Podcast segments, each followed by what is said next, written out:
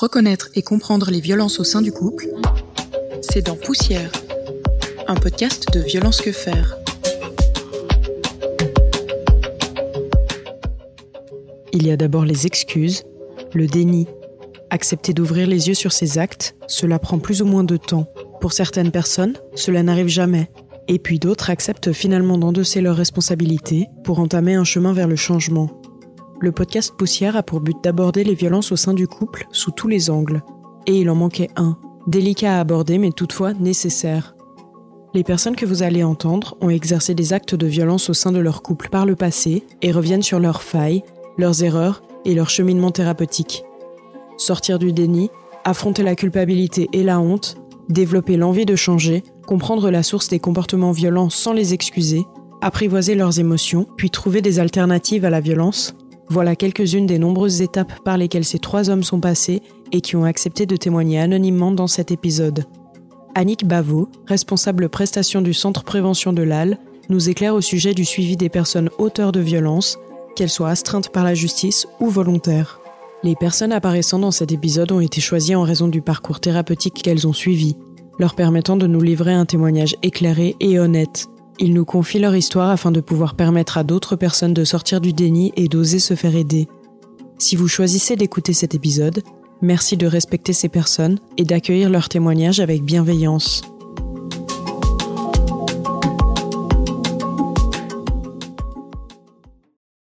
On attend que la police débarque et pendant qu'il débarque, on se dit Waouh En fait, c'est moi qui a foutu tout ce bordel. En fait, moi, je suis capable de ça. Wow, en fait, j'ai dépassé les limites. Comment j'en suis arrivé là? Ce qu'on constate depuis les dernières décennies, c'est que la problématique de la violence conjugale, ça devient une préoccupation sociale de premier plan dans nos sociétés. Donc vouloir aider les personnes qui agissent avec violence, ça apparaît essentiel pour tenter de faire en sorte qu'il n'y ait plus de nouvelles victimes et ainsi vivre finalement dans une société plus égalitaire et plus harmonieuse. Donc si on veut viser un arrêt des violences, c'est bien sûr de protéger les victimes et de les accompagner, mais bien évidemment également travailler auprès des personnes qui ont exercé des actes de violence. La grande question, c'est qu'est-ce que c'est qu'un auteur ou une auteure de violence? Bien évidemment qu'il existe tout type de profil hein, et on accompagne des personnes de toutes couches sociales, de tout niveau socio-économique, de tout âge. Finalement, nous, ce qui nous intéresse, c'est l'acte de violence, c'est-à-dire le comportement. Dès lors qu'il y a eu un acte de violence, finalement, il est de la responsabilité de chacun de se questionner sur qu'est-ce qui nous a amené à agir cet acte-là, et puis de prendre des dispositions finalement pour éviter que cela se reproduise. Moi, j'étais d'un milieu euh, chrétien. Puis moi, j'avais encore euh, un peu cette, idée que qu'est-ce que je fais là avec, avec toute mon éducation? Et puis de voir que dans n'importe quel milieu, dans n'importe quel, je dirais même rang social, on trouve ça. Et puis finalement, le chemin est assez le même. Et puis finalement, ben, la meilleure façon, c'est de, de, prendre conscience que ça va pas, puis de cheminer avec, quoi. Pour moi, c'était c'était un peu un peu le, le début de la fin. Et puis c'est là où ma femme, elle a eu la bonne idée d'aller chercher sur Internet s'il n'y avait pas des thérapies exprès pour personnes euh, qui, sont, qui sont auteurs de, de violences conjugales. Il faut vraiment pas oublier que pousser la porte d'un service pour personnes auteurs de violences, c'est vraiment une démarche qui est extrêmement difficile. La question aussi des personnes astreintes, c'est-à-dire que les personnes n'ont pas choisi de venir nous consulter, mais ont été jugés ou orientés par des organismes de justice. Et donc là, il y a tout un, travail préalable à effectuer pour faire émerger leur demande propre finalement, au-delà de la demande de la société. Et puis nous, ce qu'on constate, c'est que la motivation au changement, c'est pas une condition préalable à l'entrée dans un programme. On sait travailler avec des personnes qui au départ ne sont pas réellement demandeuses. La motivation au changement, elle va souvent apparaître au cours du processus. Et puis nos dispositifs et nos programmes, ils sont construits en fonction de ces réalités-là.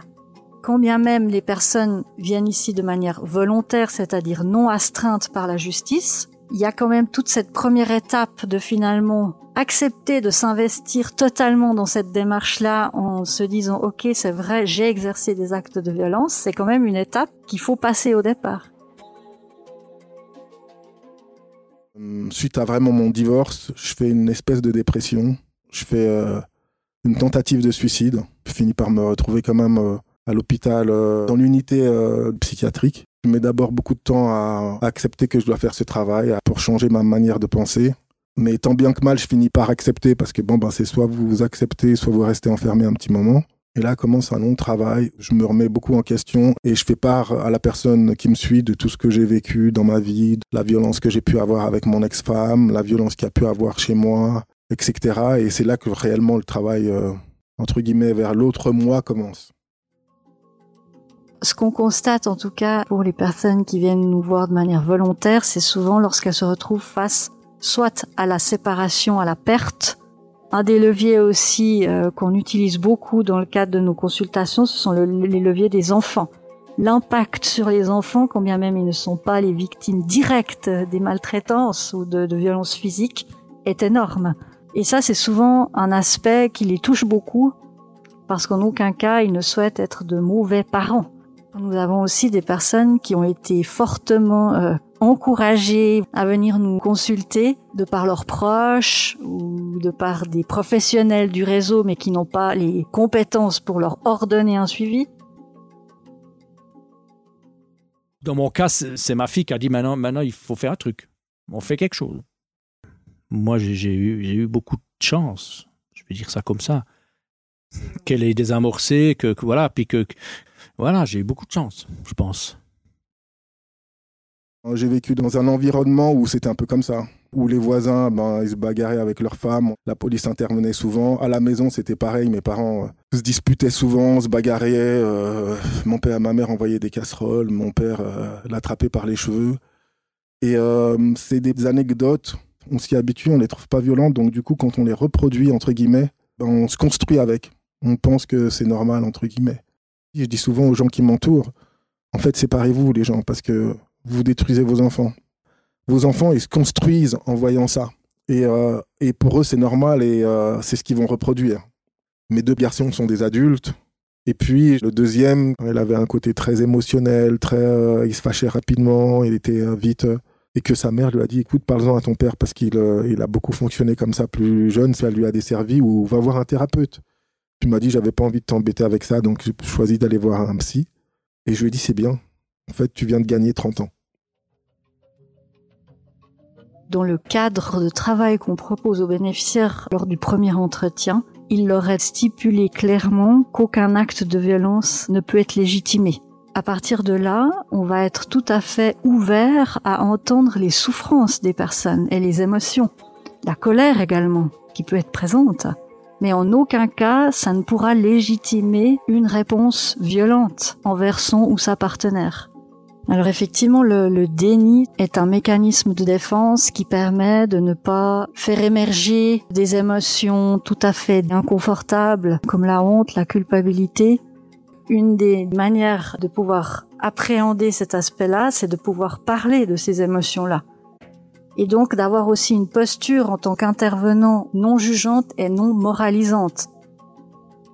Du moment où la personne va ressentir qu'elle est comprise, non pas dans les actes qu'elle a exercés, parce que ça, on va jamais les légitimer, mais qu'elle est comprise dans la souffrance qu'elle ressent au niveau relationnel, contextuel ou familial, ça va participer au fait qu'elle sera plus encline à poursuivre une démarche que si elle se retrouvait face à des personnes dans une posture mo- moralisante. c'est toujours la faute de l'autre. Quoi qu'il arrive, c'est toujours la faute de l'autre. Si on s'est énervé, c'est de la faute de l'autre parce qu'il a mal agi, parce qu'il nous a poussé à bout. Donc à partir du moment où c'est la faute de l'autre, il n'y a pas de raison de s'excuser en fait. On fait comme si ça n'avait pas eu lieu. C'est d'être intransigeant avec cette violence. Et ce que j'ai pas forcément trouvé dans d'autres thérapies, où on parle plus de systémique, mais c'est- entre vous, etc. Alors, alors oui, bien sûr qu'il y a des schémas entre les gens qui font que ça peut... Mais de de- d'isoler cette question de l'intolérance, que ça devienne violent, je l'ai entendu que là. Et puis c'est que à partir de ce moment-là que j'ai pu prendre conscience de ça et commencer à le travailler. C'était pour moi extrêmement difficile de prendre conscience en fait que oui, il y a un problème. C'est pas juste une façon d'exprimer un sentiment. Il y a un problème dans cette façon de le faire. Et ça, pour moi, c'était compliqué de prendre conscience. On n'a pas envie de l'affronter parce que c'est tabou, parce que c'est parce que c'est laid, parce que c'est parce qu'on n'a pas envie d'être celui celui-là. C'est compliqué de soi-même se dire.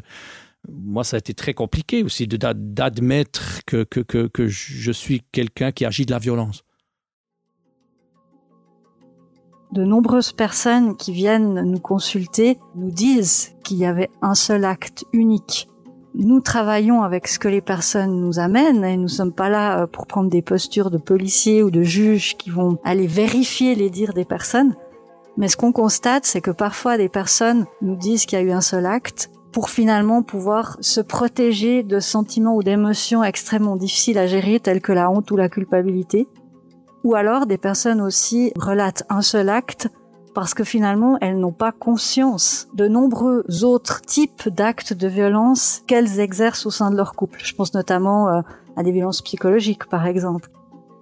Il est tout à fait euh, fréquent que des personnes auteurs prennent conscience au milieu de la démarche euh, d'une multitude d'autres formes de violence qui pouvaient préexister ou coexister avec des actes de violence physique, par exemple.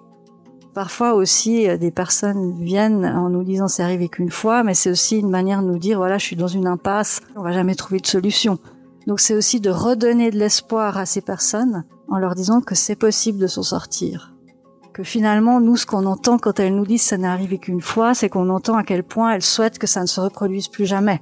Et en même temps, c'est pas parce que je n'ai plus envie d'exercer de la violence que je vais plus en exercer. Et les recherches le disent aussi, hein, sans intervention, près d'une personne violente sur deux a de nouveau recours à la violence. Une demi-heure après, euh, la, culpabilité, l'envie de, ouais, c'était compliqué. Moi, j'ai même eu des, des pensées suicidaires d'arrêter avec ça, quoi. Et après aussi de moi-même me convaincre que je pourrais arrêter comme ça, c'était juste une fois, puis c'est pas si grave. Et puis après, on, se donne des excuses, on essaie de se dire, voilà, ben, c'était juste un, épisode. Puis, puis, après, plus ça avance, plus on se rend compte que oui. J'avais un ami qui m'a une fois dit, mais tu sais, ça peut amener en prison. Faire référence à la loi, c'est quelque chose qui permet en tout cas de rallier la plupart des personnes au fait que l'acte qu'il vient d'exercer n'est pas acceptable. En tout cas, ce qu'on peut dire, c'est qu'à l'heure actuelle, c'est communément admis que les sanctions légales ne suffisent pas à mettre un terme à la violence dans les relations de couple.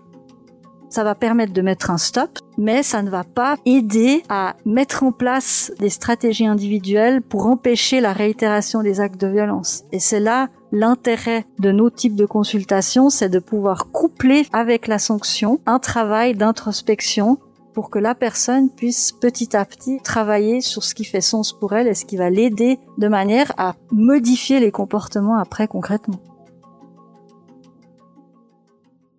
Euh, jusqu'au jour où vous prenez une espèce de baffe et puis euh, que euh, la police est obligée d'intervenir dans l'appartement avec tout ce qui s'ensuit, hein, garde à vue, etc.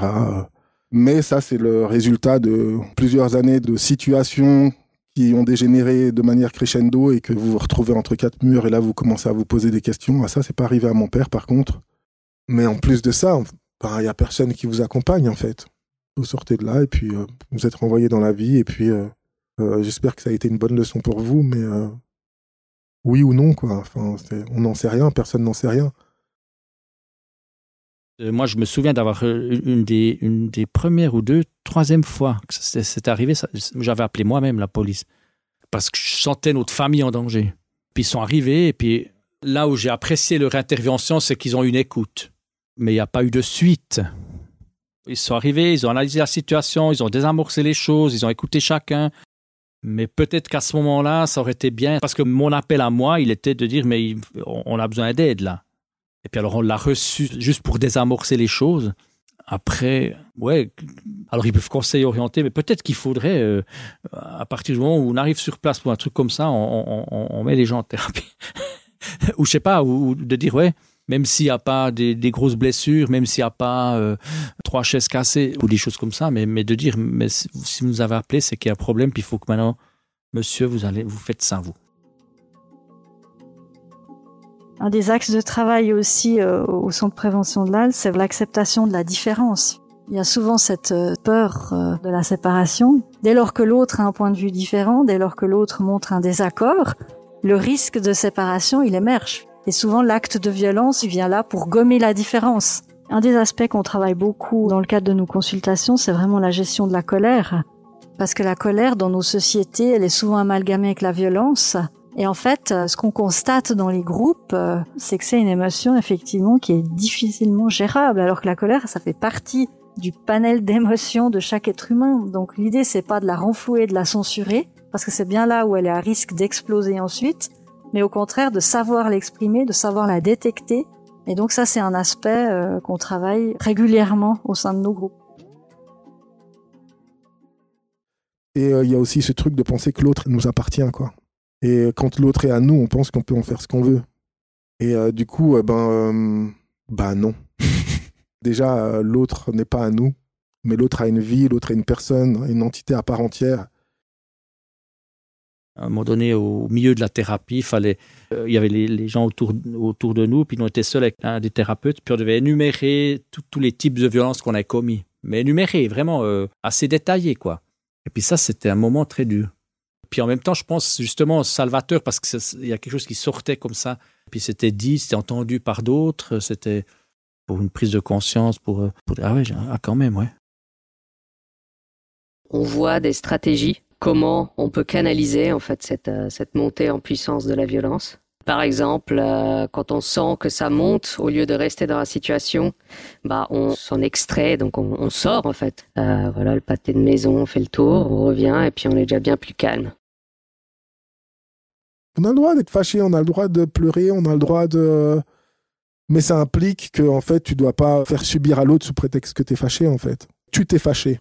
Tu vois, c'est pas l'autre m'a fâché, c'est tu t'es fâché parce que ça te convenait pas ce qu'on te renvoyait, mais l'autre a le droit de penser comme ça, tu peux pas la forcer à penser comme toi, donc ok, très bien. Maintenant, tu vas aller dealer avec toi, tu retournes dans ton coin, tu te parles avec toi-même et qu'est-ce que tu peux accepter que l'autre t'a envoyé, qu'est-ce que tu peux pas accepter, puis tu retournes dealer avec la personne plus tard. Donc là, il y a toute la question aussi de, des stéréotypes de genre. Et c'est vrai que dans les groupes euh, d'hommes qui ont eu recours à la violence, on se rend compte notamment, ce sont des généralités, bien évidemment qu'il y a toujours des exceptions.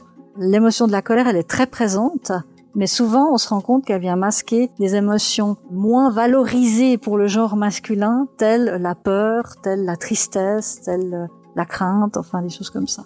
A contrario, dans les groupes femmes, on se rend compte souvent que l'émotion de la colère, c'est une émotion qui n'est pas possible d'exprimer parce que justement c'est une émotion qui a été beaucoup censurée, notamment lors de l'éducation. Donc il y a tout un apprentissage d'accéder à cette part des émotions qui finalement a toujours été euh, peu valorisée dans le cadre de l'éducation, dans le cadre de la société, dans le cadre de la culture de laquelle proviennent les personnes qui nous consultent. Moi, j'étais très euh, réticent dans, le partage des émotions parce que dans, voilà, dans, ma famille, on n'a jamais été tellement et c'était plutôt quelque chose de réfréné. Et je pense que c'est aussi un élément qui a fait que chez moi, en fait, c'était quelque chose de, de, de, normal de jamais exprimer les choses. Puis à un moment donné, ben, ça, sort d'une façon ou d'une autre. Moi, moi c'est compliqué de prendre conscience en fait que cette façon-là de faire sortir les choses était problématique euh, alors que j'avais des douleurs, alors que j'avais des souffrances à l'intérieur de moi. Je dis souvent l'éducation des enfants, c'est le meilleur moyen de, changer tout ce système, tout ce système violent, tout ce système euh, genré, tout ce système. Euh, la petite fille est plus douce, et plus chouchoutée, plus machin, et puis les garçons, il faut qu'ils soient durs. Tu vas pas pleurer, t'es un petit garçon, voyons, etc. On est toujours un peu là-dedans. Donc effectivement, la violence au sein du couple, c'est un phénomène qui est grave, dont on doit se préoccuper. Chacun et chacune est responsable de ses actes de violence. Chacun et chacune est responsable de trouver des alternatives à ce fonctionnement violent, que des services tels que le nôtre existent dans de nombreux cantons de Suisse. Et donc ici, on ne va pas les recevoir dans une posture jugeante ou moralisante, on va plutôt essayer de comprendre avec eux le mécanisme qui les a amenés à exercer ces actes-là pour justement le déconstruire et proposer des alternatives pour pouvoir répondre différemment euh, dès lors que des situations similaires pourraient se reproduire. Donc on peut s'en sortir peut-être que ce que je suis en train de, raconter là, ça pourrait aider quelqu'un à aussi avoir un changement euh, drastique dans sa vie euh, pour le mieux. Moi, ça m'a changé euh, ma vie, que ce soit maintenant pour moi, pour mon couple, pour ma famille, pour mon enfant. Pour en être là où je suis aujourd'hui, j'ai quand même mis de 2008 jusqu'à 2014. Pour être bien dans mes baskets, pour comprendre ce qui m'est arrivé, pour ne pas le reproduire, il faut qu'il y ait le déclic, comme je disais avant. Personne ne peut t'aider. Les gens peuvent juste te diriger, t'accompagner, mais, euh, personne ne peut faire à ta place. Donc, euh, Où je me dis que qu'un témoignage comme ça peut, aider. Où finalement ce problème n'est plus que le mien. Une forme de responsabilité aussi. Si on a traversé ça, ben, partageons-le, quoi. Puis surtout dans un domaine où, la parole a de la peine à se libérer un peu. Pour plus d'informations, ou si cet épisode vous interpelle quant à votre situation ou celle d'une personne de votre entourage, des professionnels répondent personnellement à vos questions anonymes sur violencequefaire.ch.